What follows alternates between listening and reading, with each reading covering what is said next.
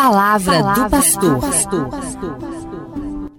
Gente boa, continuamos a nossa conversa então sobre o que é política e qual é a melhor política para a nossa cidade. Vamos seguindo na reflexão.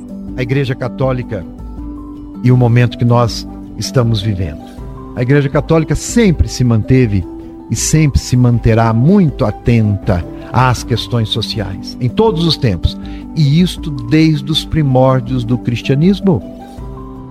A gente já vê lá em Santo Estevão, no primeiro século depois da ressurreição de Jesus, ele foi martirizado porque ele defendia os pobres. Tá bom para você? Lá no começo. Essa não é uma atitude política?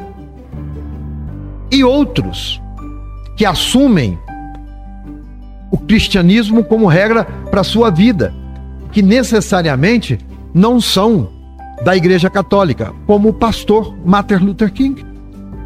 Ele não foi assassinado pela posição que ele assumia frente à sociedade nos Estados Unidos, justamente defendendo a minoria grega, é, negra e os menos favorecidos? E por isso ele foi assassinado? Quais foram os princípios que motivaram sua vida? O Evangelho de Nosso Senhor Jesus Cristo. E outros que ainda não nem cristãos são. Mahatma Gandhi, um líder pacifista, hinduísta, nem católico é.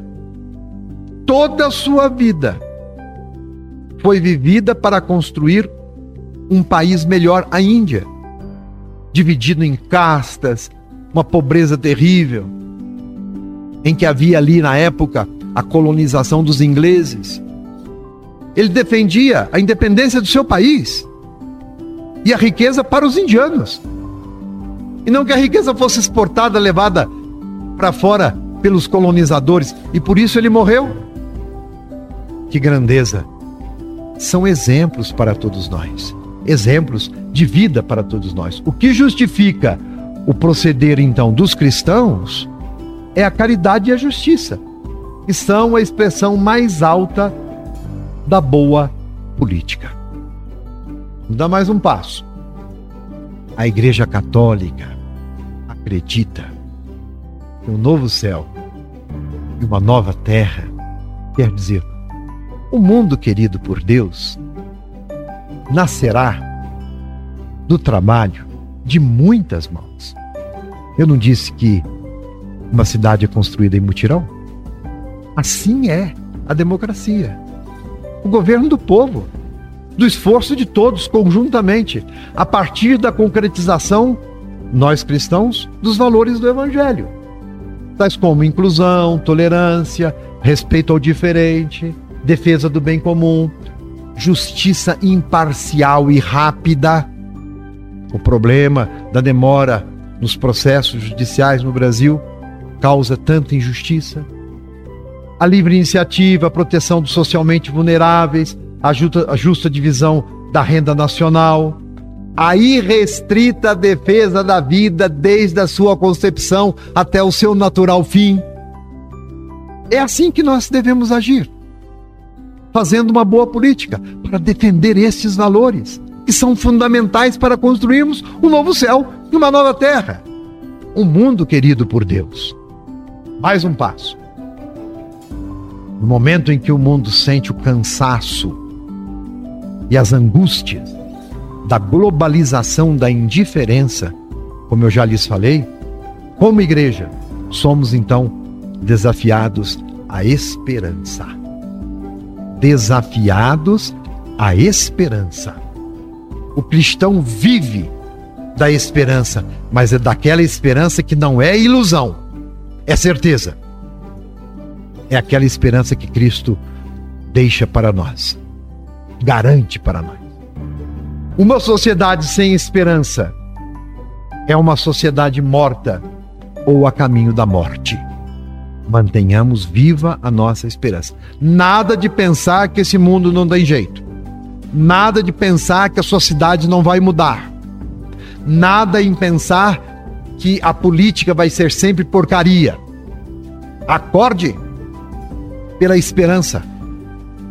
e movimente pela força da esperança, a fim de que você, emprestando as suas forças, a sua inteligência, a sua criatividade, você ajude a construir um tempo diferente, um mundo diferente. Isso quer dizer que não podemos ceder às polarizações, aquelas ideias fechadas, aquelas ideias de grupos, de poder. Não fechar-nos em nossas próprias verdades ou querermos ser donos da verdade. Buscar solução para os nossos problemas em ideologias totalitárias e em regimes de força. Cuidado com isso. É uma tentação dos nossos tempos.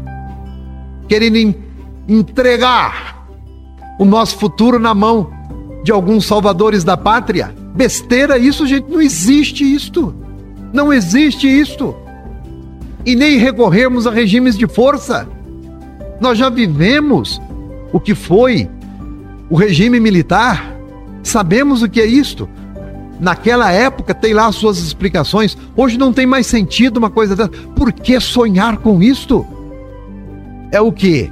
Se acomodar e renunciar à luta por um mundo melhor? Que vai ser difícil. Não vai ser fácil. E não está sendo fácil.